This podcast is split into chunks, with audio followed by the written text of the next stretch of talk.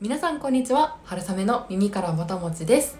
え本日も前回に続きコーヒーインフルエンサー翔平さんとのコラボ企画をお届けしております。ということで、えー後ろに何か不思議な音が聞こえてきましたが。ね音もしかしたら入っちゃってるかもしれないけど今お湯を沸かしております。ということでお湯を沸かしているのは？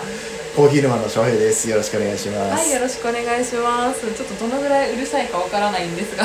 まあ大丈夫でしょはい、と信じてお話しさせていただければと思います。はいまあ、ということでまずは、えーこのポッドキャスト「春雨の耳からぼたもち」では食べることをこよなく愛する食いしん坊会社員である私春雨が皆さんの鼻ではなくお耳からぼたもちが落ちてくるようなそんな食にまつわる楽しい情報をお届けしております。はい、ということで前回に引き続き、はい今回もよろしくお願い。しますということで前回はちょっとインフルエンサーということでちょっとインフルエンサーってなんだということでお互い配信者としてちょっと、えー翔平さんについて深掘りをさせていただいたんですが、えーぜひ今日はせっかくなのでコーヒーについてたくさんお話をお伺いできればなと思はい。っております。はい、ということで、はい、ちょっとねこのコラボ会の前の方でもお話ししてるんですけれど私はコーヒーがこれまで飲めなくて数年ほんと数年前まで飲めなくて最近こう飲めるようになって本当にこう美味しいだなと思うコーヒーに出会ったりとか、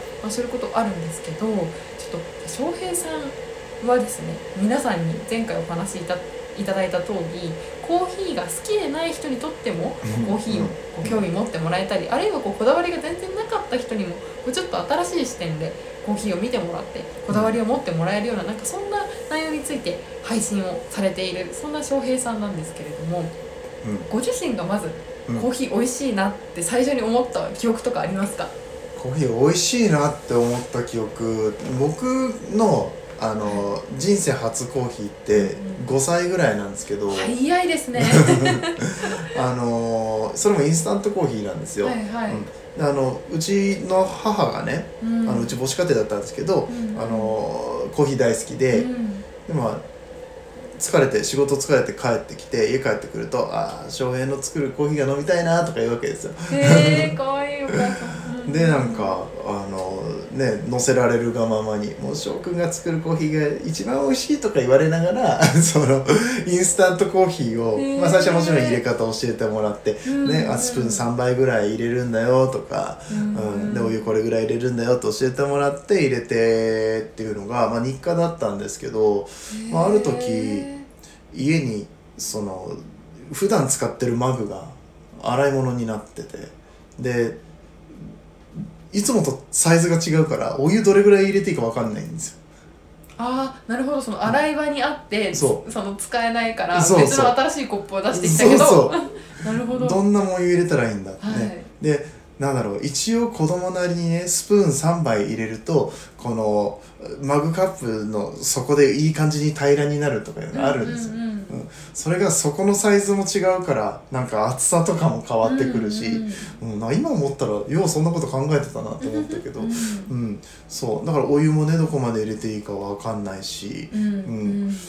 どうしようと思ってちゃんと美味しくできてるのかなっていうところでスプーンで味見をしたのが初めてのコーヒーわあすごい。でもその記憶がはっきりあるんですうんうんね、うんうん。いやそのぐらい日常っていうかやっぱコーヒーを入れるっていうのがルーティンだったんですねルーティンでしたね。そう。だからもともと家にあったので香りとかはすごい好きだったし。うんうん、であの舐めてみて別に嫌いじゃないんですよね。えすごい、そう苦いっていうのはなんかみんな苦いとかね話聞くけど僕は苦いと思ったことあんまりなくって、へえうんまあ、その後はどんどん苦いコーヒーが好きになっていったのでね苦いのも飲んでましたけど、うん、一番初めはなんか普通にただただあコーヒーってこういう味なんだはいはいはい。美味しいじゃんぐらいの感じ、へえ、いや今普通にあのコーヒーの話を聞きたいんですけど、うん。なんかシンプルにいい話すぎて感 感動してますめちゃくちゃ。だしその日のその普段と状況が違った日、うん。その最初の日の記憶が何であるかって絶対にその翔平さんの中で、うん。お母さんに美味しいコーヒー入れてあげたいっていうその、うん。どうやって、うん。だからその手段としてどうやって普段と違うけど入れたらいいんだっていうその悩みがあったから、絶対に覚えてるはずで。そうなんですよ。それ別に何にもなくて、とりあえず入れてだったらうん別に何も考えてなかったと思うんですよね、だからやっぱりそのいかに美味しく入れるかっていう、うん。それと、自然と子供ながらにうん。その数年間向き合い続けてたっていうところで、もう完全にそのあの英才教育じゃないんですけど。うん。確かにね、うん。なんかそこはすごいうんお母さん思いですごい可愛いかなんかそのシー。ンを想像してると可愛いんだろうなってすごい勝手にその5歳の翔平さんを想像して愛おしい気持ちになってますねへえいやありがとうございます。そうだったそんな経緯がありまして。あーなるほど、うん。あでもなんか珍しいタイプな気がしますまあそうですね。コーヒーってうんみんな大体最初は飲めないっていうか、なんだこれってうん。美味しくないって思う人が多い気がしますまあ、おそらくうそうでしょうね。特に僕らの世代ってあんまりクオリティの高いコーヒーが出回ってなかったのでうん。言ってだってスターバックスが日本に来たのって1996年とかですから確かに、うん、それまでって、まあ、家でコーヒーを入れる文化自体がそもそもそんなになかったし、うん。なんかコーヒーのグレードとかもあんまり気にしなかった、うんうん。まあ、もちろん喫茶店の文化とかはあって、まあ、そこに行って入れる人とか、まあ、好きな方は家でこう豆ひいて入れてってのをしてたけど今ほどコーヒーって浸透してなかったといやー思う。んですそうですよね、うんうん、なんであの未だにやっぱり僕らの年齢とかそこから上の人たちってコーヒーってコーヒーじゃんって言うんですコーヒー一つしかないんですよ。うんうんうん。コーヒーって言われたら、うん。うんうんうんうん。でも実はコーヒーってすごく多様な味があって、うんまあ、あの焙煎の度合いだったりだとか、うん産地、えーあとはその生成方法って言ったりとかするんですけどこう発酵のさせ方の具合だったりだとかが、うん。もう全然もう農園によってとか、うん、場所によって違うので、それをさらにねどういう焼き方をするかとか、うん。どういう入れ方をするかとか、うん。コーヒーに関わる人ってなんだろう皆さんの手元に届くまでに、うん。まあ、原産国から手元に届くまでにすごいたくさんの人を介してるのでそれがどういうふうに扱われてきたかでコーヒーの味って全く変わってくるんですね。うんうんうん、だって今お伺いしている工程だけでかけることの何万と何億通りですよね、うん、分かりやすいところでそうやって言ってるけど、あのーもっと言ったらインポーターの人がうんいるからそれをどうやって買い付けてくるかとか、あとはそのね輸送にねあのどういった形でちゃんと適切な管理がされているのかとか、いうこともね、うん、関わってくるので。そうですよね、あと最近はやっぱりこう農園のトレーサビリティだったり、うん。人権デューデリジェンスだったり、うん。そういうところもやっぱ観点として入ってきたりしてますよね。うん。なるほど。でもコーヒーの味を特に決めるのっていうと、うん。何になるんですかね？豆の品種とうん。入れ方といろいろあると思うんですけど、うーん味をね、うん。そうね。特に大きく味を左右する項目ってあるんですか？はやっぱり原料です。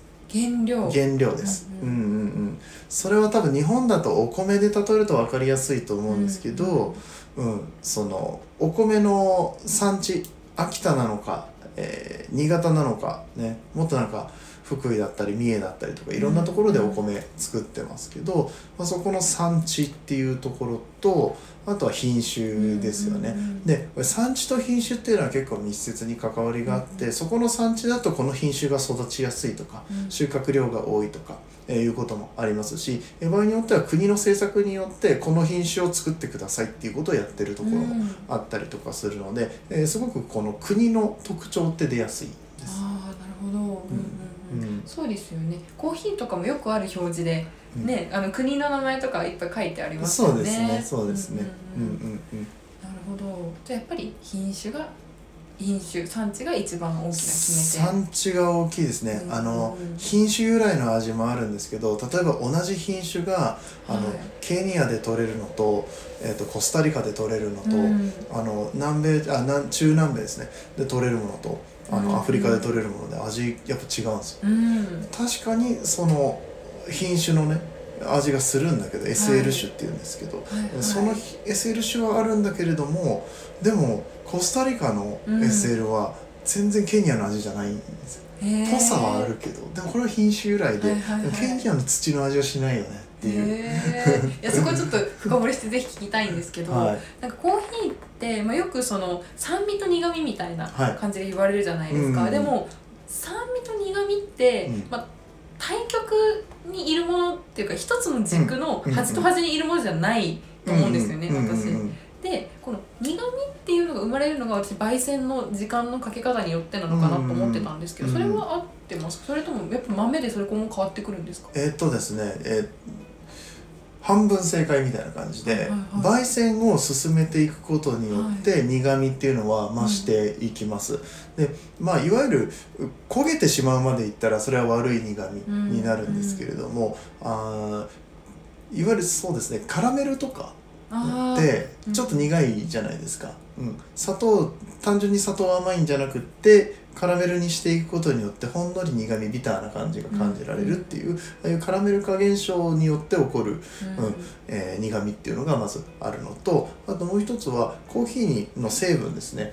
カフェインとあともう一つ大きなものでクロロゲン酸っていうものがあります。これコーヒーポリフェノールって言われたりするんですけどこれどちらも苦味を含んでますへえ、まあ、クロロゲン酸は分かりやすいところで言うと、まあ、クロロフィルっていう成分になるのでこれは緑のものに含まれているものですね。コーヒーの生豆っていうのは緑色なんですけど、うんうん例えばブロッコリーとかほうれん草とかあの緑っていうのはクロロフィルの緑。ああ、苦いですよね苦いですよね、んんそうそうそう。なあれをもともと持っているので苦味はあの確かにコーヒーの中にはあるんです。なるほど、うん。ああだからどっちもあるんですね。そのも。ものが持つ苦味と後から生まれる苦味と。そうですね。両あ方そうだったんですね、うん。なるほど。欲が深い。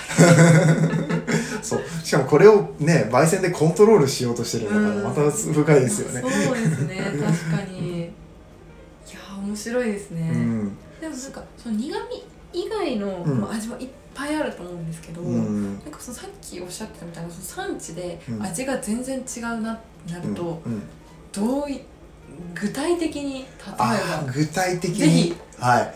伝わるように ものすごくライトに話さないと多分めちゃくちゃマニアックな話になるんで。よくよく飲まれてる品種とか、うん。産地とかでいうと特徴どんなところになりますか？すっごい分かりやすいところで言うと、うん。ブラジルのコーヒー、うんうんうんまあ、ブラジルってあの世界で3分の1はブラジルが生産してね、あの一番出回ってるコーヒーだと思うんですけれども、えーあそこのコーヒーはあのナッツっぽい感じ。ピーナッツとかアーモンドとか、うんうんうん。ね、くるみとか、うん。まあ、いいものだとヘーゼルナッツとかそういう味がするものとかもありますけど、うん。まあ、そのナッツっぽさ全般的に見てね、えーっていうのを感じることができるのがこの、えーブラジルのコーヒーで。へあとはブラジルってあの産地的にその乾燥の工程をねその水が悪いとかその大量に生産してるとかいろんな理由があるんですけどあの実をつけたまま発酵させるんですね。うん、でこのやり方をするとあのちょっとフルーティーな味わいになりやすかったりとかするのでそのなんかナッツっぽさとフルーティーさが相まってちょっとチョコっぽいみたいああうんうん言わんとすることは。な。うん。へえうん。いやー今の聞いていただいただけでね皆さんどうですか？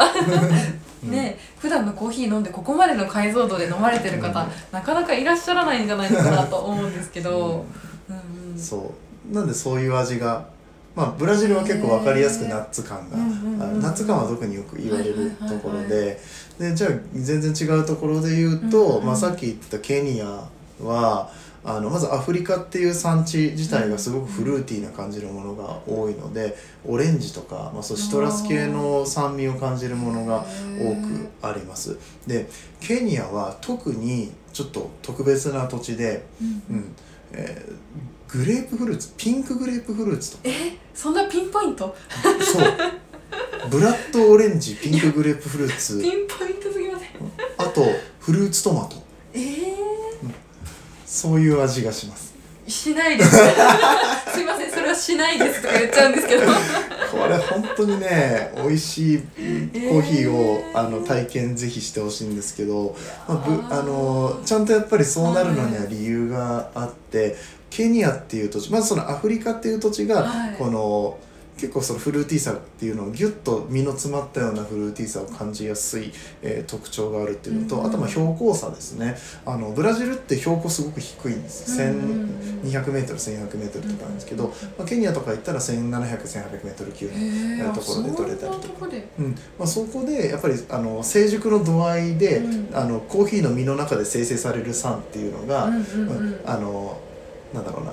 実が完熟になっていくのが早いとあんまり育たない酸みたいなのがあったりとか。へえ、逆にゆっくり育っていくことによって、あの増えてくる酸うん。酸味、うん。酸味っていう言い方をするとね酸っぱいのかなって思うんですけどまあいわゆるそのね美味しい美味しいの酸味だったらグルタミン酸とかイノシン酸とかいろいろあるじゃないですか、うん、そのそういう意味での酸ですね、うんうん。っていうのがもう味を決めていくので、うん、これがケニアの場合はあのアフリカっていう土地プラス土にリン酸が多く含まれてる土地なんです。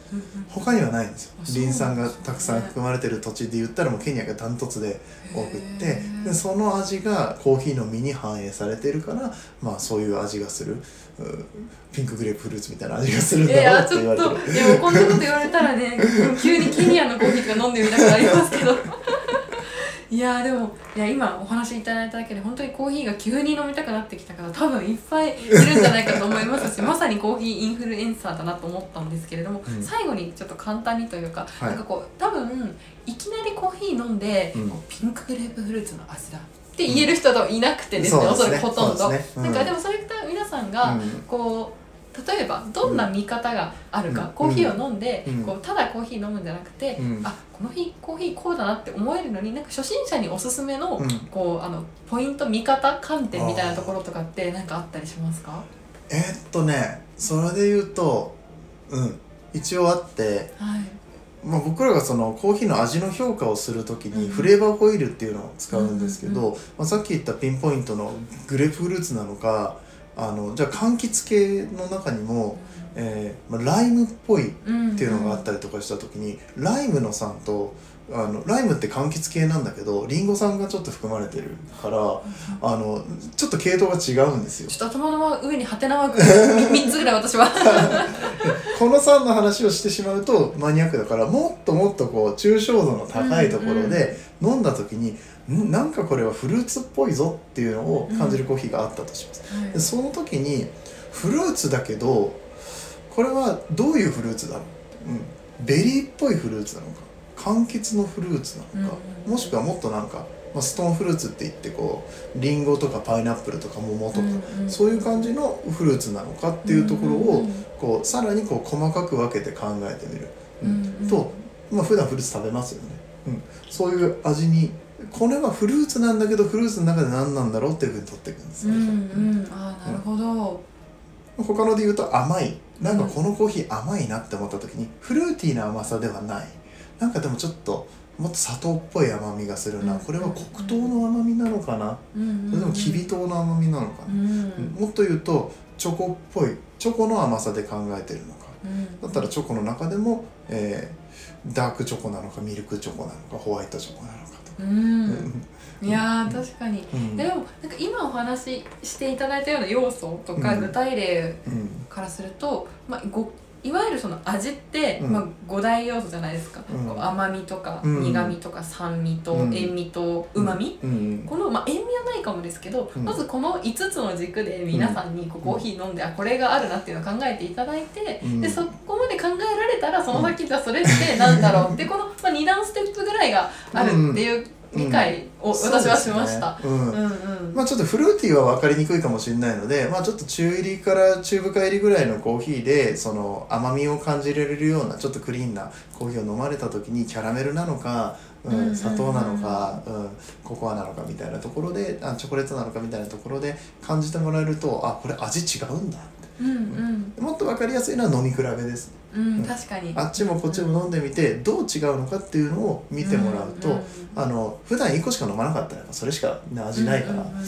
違う分かんないけど。やっぱりリアルタイムでその場で同時で比べるっていうのが面白いですよねそうなんですよ。如実に分かりますよね。そうなんですよ、うんうん。だから今日は3種類持ってきてるんです。いや嬉しい。ということで、えー次回の配信ではですね、えー翔平さんにコーヒーを入れていただきながらちょっと飲み物についてのお話をしてその後にですね翔平さんの方で実際に飲飲んで、えーま、食レポじゃないですけどコーヒーレポをしていけたらなと思います。それでは、えー本日とっても面白いコーヒーの話が聞けたと思いますので皆さんもぜひぜひコーヒー飲んでみてください。ということで本日も聴いていただきありがとうございます。それでは本日も一緒に行きましょう。せーの。ごちそうさまでした。